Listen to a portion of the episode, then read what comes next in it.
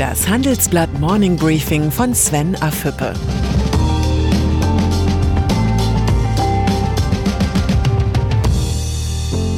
Guten Morgen allerseits. Heute ist Freitag, der 31. Juli. Und das sind unsere Themen. Kalter Krieg um Impfstoff. USA und Deutschland historischer Konjunktureinbruch. Hinter den Kulissen der Höllenhunde von Cerberus. Corona-Krise. Die Corona-Pandemie hält die Welt in Atem. Mehr als 17 Millionen Menschen haben sich mit Covid-19 infiziert. Bald 700.000 Infizierte sind an dem Virus gestorben.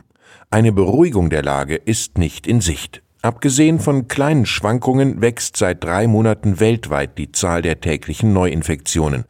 Trotz der umfangreichen Schutzmaßnahmen muss man nüchtern feststellen, die Weltgemeinschaft hat bisher nicht einmal die erste Welle der globalen Corona-Infektionen stoppen können. Wirtschaftskrise. Die Schattenseite der Pandemie zeigt sich zunehmend auch in der Wirtschaft. Die USA und Deutschland meldeten gestern einen historischen Konjunktureinbruch.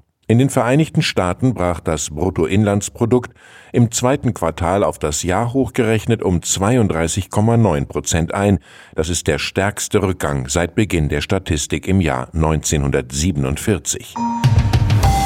In Deutschland ging die Wirtschaftsleistung zwischen April und Juni um 10,1 Prozent zurück, ebenfalls ein Minusrekord.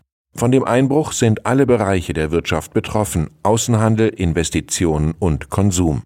Das Virus breitet sich in der deutschen Volkswirtschaft wie ein bösartiger Tumor aus. Zwar zeigen einige Konjunkturindikatoren wieder nach oben, aber die Erholung dauert. Es wird besser, aber es ist noch lange nicht gut. US-Präsident Trump Statt sinnvolle Maßnahmen zur Eindämmung der Pandemie anzupacken, reagiert US-Präsident Donald Trump auf seine ganz eigene Art auf die schlechten Wirtschaftsdaten. Per Tweet stellt er eine mögliche Verschiebung der Präsidentschaftswahl im November in den Raum. Angeblich soll das Wahlbetrug verhindern.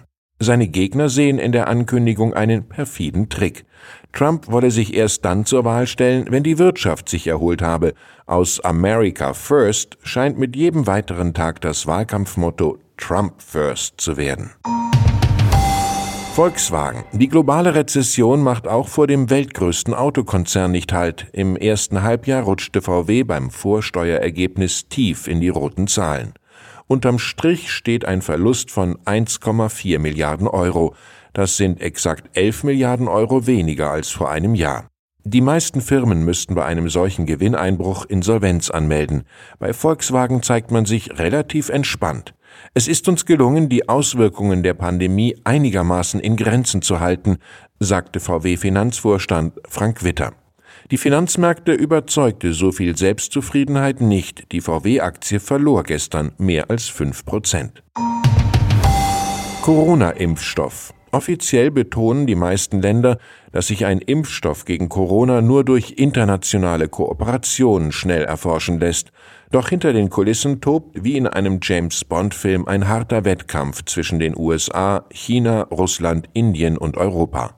Hacker, Spione, Geheimdienste. Auf der Suche nach einem lebensrettenden Serum ist einigen Staaten fast jedes Mittel recht.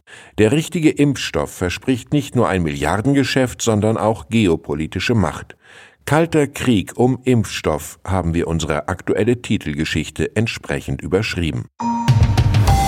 CDU-Außenpolitiker Norbert Röttgen ist sich sicher, Wer als erster einen Impfstoff auf den Markt bringt und Zugang bereitstellt, kann sich als Retter der Welt inszenieren. Die machtpolitische Bedeutung sollten wir nicht unterschätzen. Röttgen fürchtet bei der weltweiten Verteilung des Impfstoffs egoistisches Verhalten. Der Reflex, sich zuerst auf die eigene Bevölkerung zu konzentrieren, ist stark.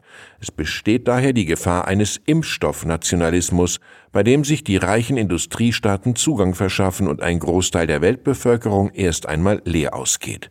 Mit Blick auf die Staatschefs Trump, Xi und Putin wirkt die These alles andere als übertrieben. Wirecard-Skandal. Auf die Opposition wirkt Bundesfinanzminister Olaf Scholz übertrieben entspannt. In der Sondersitzung des Finanzausschusses zum Bilanzskandal von Wirecard wiederholte der SPD-Politiker wie ein Mantra den Satz, Das, was zu tun war, ist getan worden.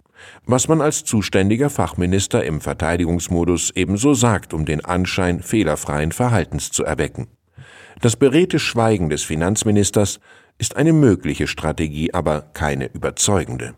Der FDP, der Linken und den Grünen reichen die Antworten zum milliardenschweren Bilanzbetrug nicht.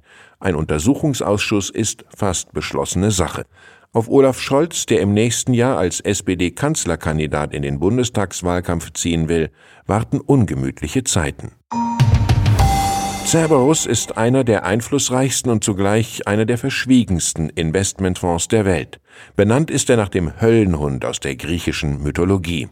Erst kürzlich hat der Höllenhund nicht unwesentlich dazu beigetragen, dass sowohl Vorstandschef wie auch Aufsichtsratschef der Commerzbank zeitgleich ihren Rücktritt erklärten. Ein einmaliger Vorgang in der deutschen Wirtschaftsgeschichte. Meine Kollegen Astrid Dörner in New York und Andreas Kröner in Frankfurt haben wochenlang zu dem Bankenschreck aus Übersee recherchiert. Ihr Report liefert spannende Einblicke in die Welt des sagenumwobenen US-Investors. Und dann ist da noch Gianni Infantino. Gegen den Präsidenten des Fußball-Weltverbandes hat die Schweizer Staatsanwaltschaft ein Strafverfahren eröffnet. Es geht um geheime Treffen zwischen Infantino und dem Leiter der Bundesanwaltschaft Michael Lauber. Die Liste der Vorwürfe ist lang. Amtsmissbrauch, Verletzung des Amtsgeheimnisses, Begünstigung sowie Anstiftung zu diesen Tatbeständen. Lauber hat bereits seinen Rücktritt erklärt. Der Rücktritt von Infantino wäre nur folgerichtig, aber Schuldbewusstsein war in der Vergangenheit ausgesprochen selten die Stärke von FIFA-Präsidenten. Fußball bleibt eine der beliebtesten Sportarten der Welt, aber es ist auch ein schmutziges Geschäft. Hier hilft nur die harte Hand des Gesetzes. Ich wünsche Ihnen ein erholsames Wochenende. Bleiben Sie gesund und zuversichtlich. Herzlich Ihr Sven Affüppe.